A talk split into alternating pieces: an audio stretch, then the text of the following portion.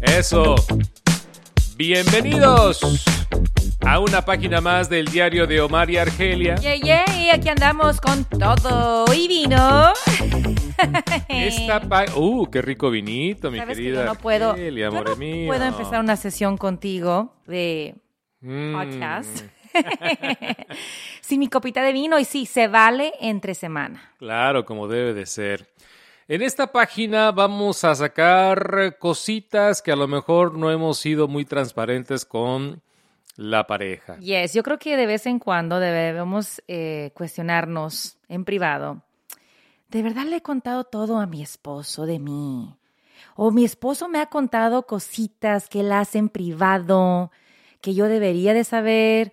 ¿O no debería de saber, pero que de repente, you know, sería interesante saber que mi esposo hace esto cuando yo no estoy en la casa o cuando no estoy con él? I- I'm curious. Amor, Very curious. yo creo que te he dicho absolutamente todo de mí.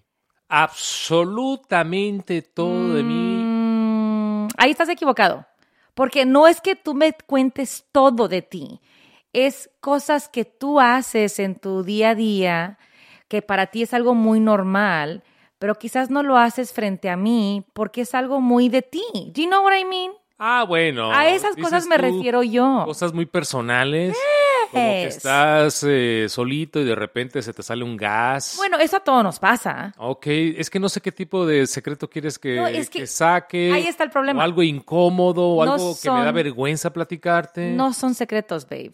No Son, amor. no son secretos. Yo lo que quiero saber es, ¿do I really know my hubby hasta en sus cosas más como que son muy de él? Pero es que yo todo te lo digo, de verdad, yo no tengo problema en decirte que cuando voy manejando me pico la nariz, Mira, a, te la voy a poner fácil. a solitas y se me salen los gases. Y no tan a solitas, porque también de repente estás en la habitación y, y, y de repente digo, ah, ¿estás ahí?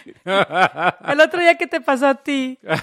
No. De mí. No, yo no lo voy a decir, eso no me corresponde, porque tú me, That was a funny me moment. hiciste jurar y prometer No, no, pero sabes cómo esas que jamás lo voy a decir, así que si tú lo La quieres gente- platicar ya es La tu gente bronca. debe de saber que yo soy humana como todo mundo y que yo Bueno, también sí, me aviento sí. mis pooms. Pero curiosamente, curiosamente, Omar y yo, fíjate, en ese sentido, babe, yo tengo que darnos props y palmaditas en la mano. Te voy a decir por qué. ¿Por qué? Porque tú y yo sí somos muy respetuosos en ese aspecto de, de que sí somos penosos. Somos penosillos a la hora de aventarnos un pum. Llevamos 15 años de casados, mi gente linda. 15 años, 20 años trabajando juntos. Eso sí, en la radio nunca he escuchado un- una flatulencia. Una vez se me salió uno. Pero no lo escuché, bendito sea No, Dios. no, no, pero Ay, pues- ¿se te salió? Empezó a oler medio raro. Ay, de esos eh, silenciosos eh, violentos.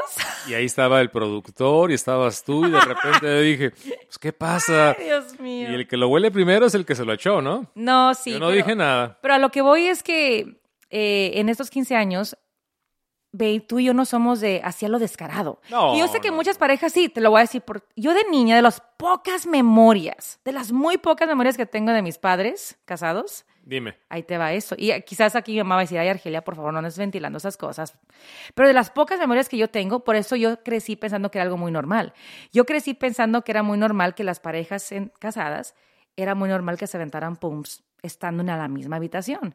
¿Por qué te lo digo? Porque yo crecí escuchando a mi padre. Ok. Hacía como si fuera lo, lo más normal. Entonces dije, ah, bueno, lo más normal. Pero curiosamente contigo, desde que nos casamos, yo nunca he podido a propósito aventarme un pum. Así, así como pasando por enfrente de ti o en la misma habitación. El otro día lo que pasó, pues yo estaba arreglando mi closet y no sé qué comimos esa noche, pero el punto es que yo nunca imaginé que tú estabas ahí en la recámara viendo tu Netflix y cuando salgo del closet y veo a mi marido en la cama y nomás dije yo, ay, Oye, pero yo quise disimular. Yo de repente escuché un pam, pam, pam, pam, pam. ok, you don't have to be Así descriptive. me, así dije, ah, caray. Ay, mi De, amor. de repente dije, oye, está, están tocando música, hay tambores. Oh, y luego my sales tú y, ¡Ah! Ay. ¡Estás aquí! me quería morir. Me quería morir. Me puse roja como un tomate. Para que veas tú Ah. No, que pero- no estoy acostumbrada. No estamos tú y yo acostumbrados. Y a ti también te ha pasado conmigo. Me dices, ¿qué haces aquí? Pensé que estabas en la cocina. Sí, sí, sí. No. pero yo pensé que querías eh, compartir algunas experiencias que a lo mejor nos da mucha vergüenza admitirlas o cosas que a lo mejor no te he platicado porque yo estaba yo pensando, bueno, para, para la- el episodio que no, qué, tran- qué tan transparentes somos con, Sí. con la pareja. Qué transparente. Sí, Y dije, pues. Argelia sabe todo, está, sabe todo de mí, creo que sabes hasta mis más íntimos secretos, cosas, Really? cosas que... You think? Sí. Ahora, te voy a decir algo, tengo un par de cositas que a lo mejor no te he platicado. Ya ven, yo sabía, yo sabía. A eso iba. La pregunta para ti es, dime algo que no sé de ti. Tell me something I don't know. Y no, y no para juzgarte ni criticarte, simplemente para, you know, decir, ¿y por qué no me contaste antes? ¿Te da pena? ¿Te da vergüenza? ¿Es algo que tú te quieres olvidar? ¿Sí me Bueno, entiendes? Tengo un par de anécdotas, más que cosas mías, personales, de mi personalidad o de mi interior. Ok. Eh, un par de cositas que, que han pasado en mi vida y creo que no te las he platicado. Uh, bring it on, baby. A ver, más, veni- Sí, más vinito, más sí, vinito. Sí, sí, échale vinito.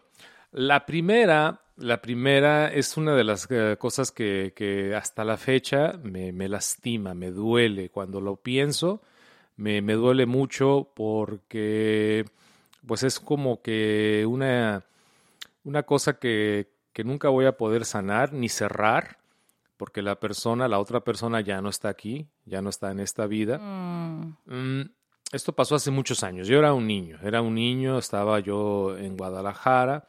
Yo creo que de- tenía unos, mm, I don't know, unos eh, 13, 14 años. Ah, como la de Cami, más o Un menos. poquito antes de, de venirme acá a los Estados Unidos.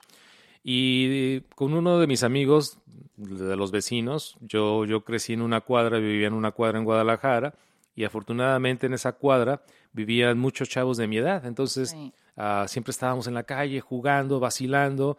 La verdad que de los mejores años de mi vida, ese momento en Guadalajara, porque tenía muchos amiguitos en la misma cuadra, ¿no? Más que en la escuela, mis amiguitos eran de la, de la cuadra, ahí de donde vivíamos, de los vecinos. Y como, como pues éramos jovencitos, éramos eh, niños, eh, una vez me, me agarré a golpes con uno de los amiguitos. Ah, Ah, no me acuerdo ni por qué nos agarramos a golpes, pero no así de muy agresivo, porque pues no éramos peleoneros. Pero de repente nos aventamos, nos revolcamos, tiramos un par de bofetadas, qué sé yo. Y después nos dejamos de hablar. Ajá. Nos dejamos de hablar. Dejaban de ser amigos. Pues sí. O si se distanciaron después de ese Sí, play. sí, sí, no, nos distanciamos, inclusive eh, seguíamos conviviendo, conviviendo todos, Sí. pero él y yo no hablábamos, no convivíamos, jugábamos fútbol, pero no ya, o sea, ya no nos dirigíamos la palabra, Mm, a pesar de que estábamos en la misma bolita. sí. Ah, y después pasa el tiempo, me entero que a, a mi amiguito con el que yo estaba peleado le llegó una terrible enfermedad. Mm. ¿Qué edad tenías ya? ¿Ya estabas acá en Estados No, Unidos? no, ¿O no, todavía estabas ahí? No, no. Ah, yo seguía, te digo, tenía unos, sí, unos 14 años, ya, a meses antes de... Recuerda que yo, yo no sabía que me iba a venir a Estados Unidos, Exacto. porque yo estaba terminando la secundaria en Guadalajara, hice mis trámites para la preparatoria ah, y salí en la lista para ir a la preparatoria de la UDG, de la Universidad de Guadalajara, Sí. Ah, y de repente mi mamá me dijo, oye, pues vente, antes de que vayas a la prepa, vente de vacaciones el verano para que estés con nosotros. Ah, resulta que me vine ese verano y ya no regresé hasta a México, ¿no? Me quedé aquí en Estados Unidos. Pero eh, un- un- unos meses antes de eso, que yo no te digo, no sabía que, que mi destino iba a terminar aquí en Estados Unidos, pasó ese incidente con este amiguito. Y nos enteramos después de que le dio una terrible enfermedad, le- le- le dio leucemia Oh, a mi amigo. qué fuerte. Y eh, sí, todo fue muy rápido. Ujú. Todo fue muy rápido. En- en- a las pocas semanas ya estaba en el hospital Oh, wow. eh, y, y ya casi no lo veíamos. ah, ya no salía, ah, si no estaba en el hospital, estaba en su casa, pero ya no salía a jugar con nosotros. Ah, y yo nunca tuve el valor de ir a su casa. Él vivía a tres casas de mi casa. O sea, era prácticamente mi vecino. Sí. Y yo nunca tuve el valor de ir a, su casa a, a disculparme con él, ¿no? Sin saber que una vez, me, digo, sin, sin saber que yo me iba, eh, me iba a venir a los Estados Unidos. Y ya cuando finalmente mi mamá me, me, habla y me dice, me manda una carta, no sé cómo, me dice, oye, uh, quiero que te vengas porque unos primos se iban a venir a Estados Unidos de vacaciones. Sí. Y se vente con tus primos, se van a venir en camión. Se Esa van ir, parte ya me acuerdo. Se van a ir a Tijuana Sí. y agarra un, dile a tu hermano, a uno de tus hermanos que te compre el, el, el, el boleto del camión para que te vengas con tus primos. Ahí en la frontera te, va, te van a estar esperando unos, unos parientes y ya te van a cruzar. Ah, pero te digo, ah, antes de eso nos enteramos de la enfermedad de mi amiguito, de su leucemia. No tuve el valor de ir a despedirme de él, no tuve el valor de ir a hablar con él, no tuve el valor de pedirle perdón, Convivir con él. convivir con él. Ah, me vine, me vine a los Estados Unidos pensando que iba a regresar. Sí, dijiste, de, regreso, Sí. pues ya platicaré Ahora- con él. Digo, a esa edad no entendía yo lo que era una leucemia. No sabía que era una enfermedad bastante grave porque él en semanas, o sea, es como que si le llegó la enfermedad y en semanas ya era otra persona. Perdió la mitad de su peso, ah, no hablaba a las pocas veces que lo vi, ah, o sea, cambió drásticamente su, su físico. Entonces tú lo veías, vi- Sí. viste su transformación, Sí. más sin embargo no te y- y atrevías fue- a platicar con sí, él. porque su transformación fue, fue, fue rápido. O sea, es como que de un día te dicen, eh, tienes leucemia y a la siguiente semana ya estás en el hospital y casi, casi calavérico. O sea, es una cosa espantosa lo como él cambió Ay, tan joven, tan ¿no? joven. Sí, él, él tenía mi edad, 14. Me ganaba yo creo que por un año, 15 años. Eh, resulta que entonces me vengo a los Estados Unidos, nunca hice las paces con él. Y cuando estoy aquí, a las pocas semanas de estar aquí, me enteré que él falleció Oh. me, me, ah, me mandaron una carta y me platicaron que había, había fallecido. Wow. Entonces, eso es algo, algo que, que constantemente lo pienso. Pienso en mi amigo y, y Oh. digo, cosas, cosas de jóvenes, o sea, estamos en, en ese tiempo, o sea, no, no, no, no, no piensas bien las cosas. ah, y, y sí, me arrepiento de no haber, ido- haber ido a su casa, haberle pedido perdón. Ah, al enterarme yo de su enfermedad, ah, sí, me entró, me entró una tristeza profunda, pero pues yo creo que por mi madurez, por Sí. mi, yo creo que más que nada por la vergüenza, por mi vergüenza. No saber cómo lidiar no saber- y tratar esta exacto. situación, Sí, porque no. era algo muy nuevo, nue- Sí. nuevo para ti, incluyendo No. escuchar leucemia. está totalmente inmaduro y yo pensando, bueno, pues va a estar bien. O sea, va a está, enfermito, pero nu- nunca pensé, en ese tiempo no sabía que una leu- leucemia te podía terminar la vida y, y- y a esa edad, o sea, a lo mejor ya de, de grande, pero tan jovencito. Entonces te digo, me vine a los Estados Unidos de vacaciones en ese famoso verano que ya nunca regresé. Me entero a las pocas semanas de estar yo aquí de que, de que había fallecido mi, mi amiguito de, de- de infancia y de adolescencia en Guadalajara. Y es algo que constantemente lo pienso. ¿Por qué no tuve el valor de ir a despedirme de él cuando me vine a los Estados Unidos? Y de hecho no me despedí de mis amigos. Yo cuando me vine aquí a Estados Unidos, ah, que te digo, mi mamá de repente me dice, oye, vente con tus primos, agarra el, el camión.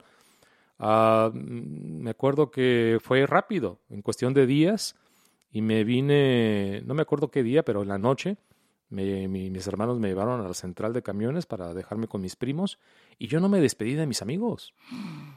Porque yo pensaba, digo, pues voy a regresar en dos meses. O sea, yo para mí era un verano. Sí.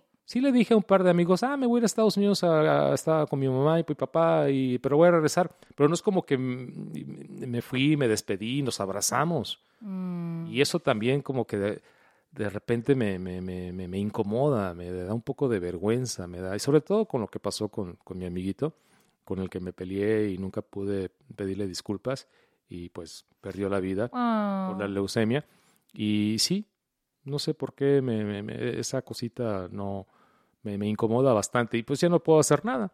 Son esas cosas que pues qué puedo, como que, qué puedo hacer. ¿Cuál es la lección, no? O sea, yo creo que más bien te dejó una lección de, de que, que lamentablemente no pudiste hacer las paces con tu amigo, pero aprendiste una gran lección de no dejar asignaturas pendientes con otras personas en el camino en tu futuro. Me imagino que a raíz de esa situación, pues ya cuando tienes una situación con un amigo, una amiga, un familiar, ya no lo dejas para después. Quiero pensar que, que No, lo bueno. resuelves en, en el momento adecuado. Afortunadamente, digo, lamentablemente mi amigo perdió la vida a 14, 15 años de edad, jovencito, pero afortunadamente ya no he tenido otra experiencia como esa, de que un ser, un amigo ha pasado por algo así, ¿no? Y, ya no he tenido eh, esa experiencia, pero, pero sí, es cosa que, como dices tú, de la inmadurez, parte de ser adolescente. Pues sí, Te estás digo, en transición de ser niño a un joven que... Nunca pensé de que nu- ya no iba a regresar a México cuando me vine a Estados Unidos. Por eso de- no, nunca pensé, en, ok, me voy a despedir para siempre de mis amigos. Y a muchos de ellos ya no los he vuelto a ver. Yeah. He regresado a Guadalajara, pero he visto a uno o a dos de mis amigos de infancia. Sí. Pero a la mayoría ya no los he vuelto a ver. Eh, y de repente, pues, es la inmadurez, totalmente. O sea, no tenía esa inteligencia emocional a esa edad como para decir, ok, voy a dejar ya este ciclo de mi vida porque me voy a Estados Unidos y ya no voy a regresar. Y entonces déjame cerrar bien estas amistades, sobre todo con mi amigo que estaba enfermito de leucemia.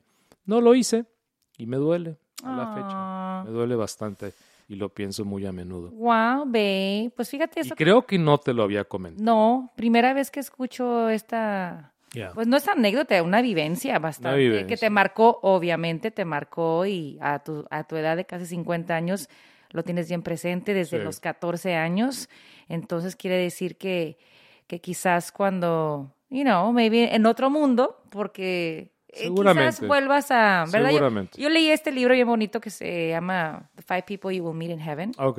que después haremos un segmento de eso, ¿verdad? Y pues me, A lo gusta- mejor- me gustaría pensar que una de tus cinco personas ¿Va a ser él? es él, exacto, que vas a conocer un día en la gloria. que me va a reclamar, brother. No fuiste a visitarme al hospital, nunca fuiste a mi casa, nunca me pediste perdón. Aunque creo que él comenzó el pleito, ¿eh? Sí, creo que él fue el que ocasionó ahí la situación de... Sí. Pero, pero no nos peleamos, nada más nos revolcamos y nos aventamos. Y... Pero no sé por qué nos dejamos de hablar. Porque éramos muy cuates. Ah. Toda la bolita de ahí, de, de mis amigos de la cuadra en Guadalajara, todos éramos muy, muy, muy buenos cuates. Yeah. Ah. Pero mira, es la lección también que pensamos que somos eternos y que siempre vamos a estar allí o van a estar allí y, y la verdad que la vida te golpea y nunca te das cuenta si va a haber una segunda oportunidad. Total. Como tú no sabías que esto le iba a pasar. No, Esto es muy similar a lo que me pasó con mi abuela ahorita que traes esto a la, a la mesa de cuando viajas y crees que vas a regresar y ya regresas y ya tu familiar o tu amistad, como en tu caso, sí. mi abuela, pues ya no, ya no están ahí para abrazarlos. Yo me acuerdo que también una vez, esto tampoco te lo he comentado, recién graduada de la universidad, me, me empecé a trabajar luego, luego en Telemundo. Estaba yo muy ocupada, trabajando, tú sabes, al- iniciando mi carrera en televisión.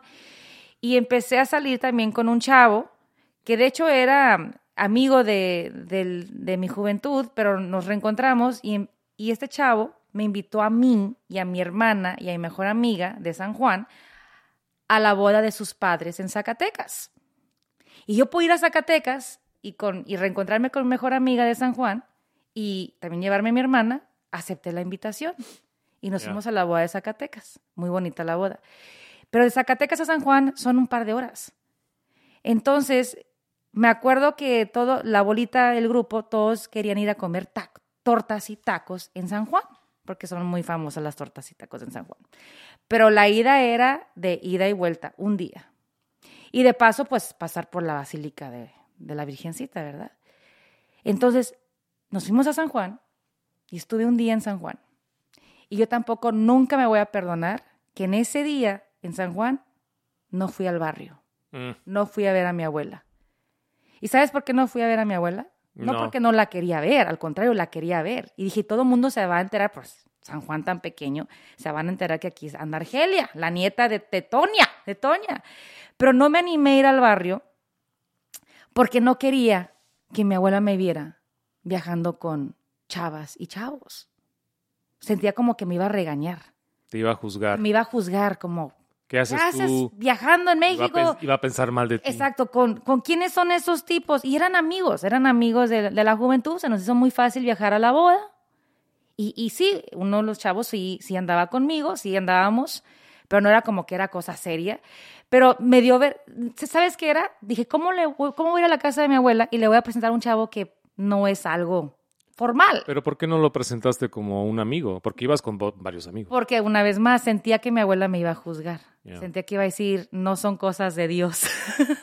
Sí, iba a pensar mal. ¿Cómo? Exacto. Mi nieta anda aquí, ¿qué va a empezar el Y aparte, ahí te va otra. Ese barrio donde vivía mi abuela, pues es, es un barrio bien chismoso. Y en esa misma cuadra enfrente vivía mi ex. Pueblo chico, infierno Exacto, grande. mi ex al que tú ya te he contado en paz Ah, descanse. sí, sí, sí, cómo Entonces yo decía, ok, van a pasar dos cosas. Mi abuela me va a regañar y me va a juzgar y hasta me va a regañar enfrente de todo mundo en la calle. Ya. Porque así es en México, ¿no? Claro. Y el ex me va a ver desde la tienda y me va a decir, ah, caray, aquí anda Argelia y con, y con un chavo y con las chavas. Y entonces dije, todo el mundo me va a traer de boca en boca. Entonces decidí, tomé la decisión de no ir al barrio. Wow. Pero me remuerde tanto no haber ido porque si hubiera ido, hubiera alcanzado a ver a mi abuela una vez más viva, porque al año mi abuela fallece. Entonces cuando yo regreso a San Juan es para enterrarla Ya no la viste más. ya no la vi más. Ya, ya, ya no la vi más. Entonces, eh, exacto, mi mamá nos habla de emergencia y pues ya sabíamos a lo que íbamos. Nos dijo, vénganse, a la- su abuela está muy malita y yo más o menos me, me imaginaba. Y pues sí, ¿no? Cuando llegué y la vimos ya en su caja prácticamente, en el féretro, pues sí me golpeó mucho. Y dije, si hubiera venido hace un año a ver a mi abuela, hubiera alcanzado a tener una conversación más con ella, abrazarla, besarla. Y mi gran lección de esto, porque creo que ya lo he superado un poco, pero sí, por muchos años sí tenía así como por mi culpa, por mi culpa, por mi no, culpa, sí, pude claro. haber abrazado a mi abuela. Es que te valga lo que diga la gente, Argelia. Por vergüenza que te juzgaran, a que te criticaran, a que hablaran de ti, pueblo chico, infierno grande, no fuiste a ver a una de las personas que más amas en la tierra. Y mi gran lección es eso, que no nos dé miedo de lo que piense la gente. Ya. Por, por dejarme llevar por ese temor de lo que va- del, de- del, del qué dirán de la nieta de Toña. Y para yo evitarle una vergüenza a mi abuela para que no criticaran a su nieta que andaba de chile frito, como decía ella, que era su palabra favorita. ¡Ahí andan de chile frito! Evité ir a verla. Wow. Entonces sí me, sí me llega ese momento, pero siento que mi abuela me ha perdonado. No sé por qué siento que ella siempre es mi angelito y me cuida y he tenido muchas conversaciones a solas donde yo le hablo a ella y le pido perdón y siento que ella, yo siento firmemente en mi corazón, babe, que ella me ha perdonado porque sabe por qué lo hice, por evitarle una vergüenza. No, pero yo no creo que haya algo que perdonar. No es como que estabas haciendo algo malo. No, no nada. Simplemente quisiste evitar que hablaran mal de ti en el pueblo o que tu abuela pensara mal de ti, pero no estabas haciendo nada malo. ¿No? Entonces, para mí no hay nada que perdonar. Digo, creo que tu abuela sería la primera en decir, mija, ¿de qué hablas? Ya eras una mujer hecha y derecha. Sí, ya trabajaba, te digo, en Telemundo, hacía ya. mi propio dinero, ya tomaba mis propias decisiones. Mi mamá me dio permiso, fíjate, ir a Zacatecas. Al contrario, te hubiera dicho, mija, me lo hubieras traído para darle el vistazo bueno. A lo mejor ese era el bueno y no el que tienes ahorita. Eh, Porque acuérdate que siempre me decía, en esta vida no busquen a quien querer, busquen a quien las quiera. Ella siempre decía. Yo creo que porque como ella se casó con una persona que quizás el amor no era el amor apasionado de novela, no sé cómo le fue realmente en ese departamento, pero de lo poquito que mi mamá me ha contado y de lo poquito que yo alcancé a vivir, porque cuando yo crecí, pues no vi mucho a mi abuelo porque él falleció cuando yo era muy niña, pero sí he escuchado de que ella no tuvo, ella no se casó con el amor de su vida. ¿Fue Entonces- un ah, matrimonio ar- arreglado? No, no arreglado, pero se, se casó, se vino casando con una persona donde ella no recibió, donde esta persona, según me cuenta mi mamá, estaba enamorado de otra persona. O sea, tu abuelo estaba enamorado de otra. Y esa otra persona se casó con alguien más y mi abuelo despechado, Se casó con tu abuela. prácticamente con la primera mujer que pasó por el enfrente, que era amiga de su hermana, dice, con esta me caso. Pero ¿y cómo tu abuela le hizo caso? Mi abuela, me acuerdo muy bien que ella decía, eh, Pablo va mucho al norte y trae cosas de allá, trae platos, Ah, trae... tiene dinero. Es ricachón. Decía mi abuela, yo como iba mucho al norte, porque era parte del programa de los braceros, dice, no, que rato Pablo traía cosas de allá y dije, pues aquí me va a ir bien. Bien mal. ya en otro, sí, ya te conté, digo, hay muchas cosas que no te he contado yo también, pues de mi abuela, de su historia de amor, que también está para contarse en un libro, y, y como yo, pues sí, también nunca te conté este rendezvous, escapade a San Juan, que estuve en menos de 24 horas en San Juan y no fui a ver a mi abuela. Bueno, pues Pero ahí sí fui a la basílica. ¿eh? la importancia de, de seguir conociéndonos, a pesar de que tenemos que 20 años trabajando, eh, Yes. casi 16 de matrimonio Ujú. y otros cuantos más de, de- de noviazgo, pues todavía nos seguimos so- sorprendiendo y ves. no hemos platicado totalmente lo que tratamos de, de ocultar Ajá. en nuestro corazón. I know. Bueno, Curiosidades también, babe. Eh, de repente te voy a soltar una. ok. te voy a soltar una. Esto ya es más funny. Ah, ok. Más como cositas que hago. Eh, ¿Tú sabías que yo me rasuro los pies? Sí, ¿Sí? sí. ¿Cuándo te dije eso? Todo, no, yo lo noto. ¿How? Cuando te acaricio, a veces siento rasposito y a veces siento No, muy... no las piernas. Los pies. Las piernas siempre me las rasuro. No, no, pero Yo los lo de mis piecitos. Sí. Sabes que tenemos vellitos Bueno, en veces, los dedos. a veces también te acaricio el pie y de repente los si siento ahí a mí medio rasposo y a veces lo siento muy suavecito. ¿Y qué- y qué es como el bigotito. ¡Ándale! Cuando doy besos a veces siento ¿En serio? siento tu piel y ay, es- no se rasuró. ¿Y por qué no me habías dicho? Porque yo también lo hago. ¿Te rasuras los pies así como los Sí. vellitos de los dedos? Sí. De los pies. Sí, y, y sobre Con tu rastrillo de, de la, de la Claro. regadera. Sí, pues eso es I normal. didn't know that. Yo también lo hago y sobre que todo cuando yo. tengo que ir a- con mis amigas a que me hagan mi El pedicure. eh, mi pedicure, mi pedicure. Te da pena que te vean los vellitos. No tanto que me da pena, pero pienso en ellas, a decir, oye, ha de ser medio gross. No, yo creo que en Ha de ustedes los medio- hombres es normal. medio Uno, asqueroso ahí que la chavita te está haciendo las uñas y tú con los, todos los pelos, ¿no? Por eso yo me, lo- me, rasuro y luego ya me voy. No, mira, yo no sabía que hacías. De verdad, yo no sabía. Yo no te decía porque yo pensaba. No, dije, pero "Va, yo a ese que veces- Va, va a pensar Omar que soy media funky, pero yo lo hago porque cuando me pongo zapatos. Y más en el verano, que es cuando traigo sandalias, guarachitos, eh, zapatillas abiertas. wax. No, me da, me da miedo. Siento que me O va a doler. un láser. Pero a veces que de repente eh, acaricio tu panterita, ¿Really? en esos momentos de oh pasión, my digo, gosh. ah, hoy no se rasuró. Hoy Lleva está, meses sin está rasposo.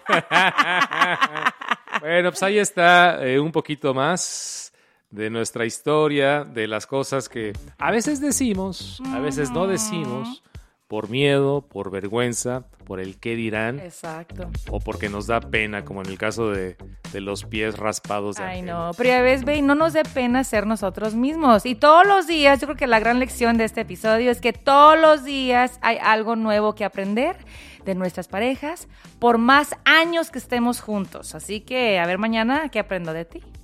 Te invitamos a que vayas a nuestra página omaryargelia.live, Yes. omaryargelia.live. Síguenos en las redes sociales, Omar y Argelia.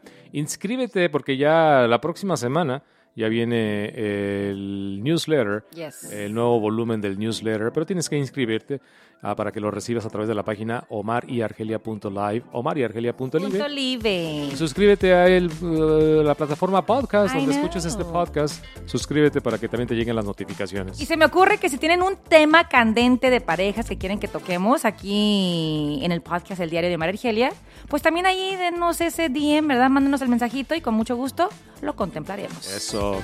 We love you. Oh, yes, we do.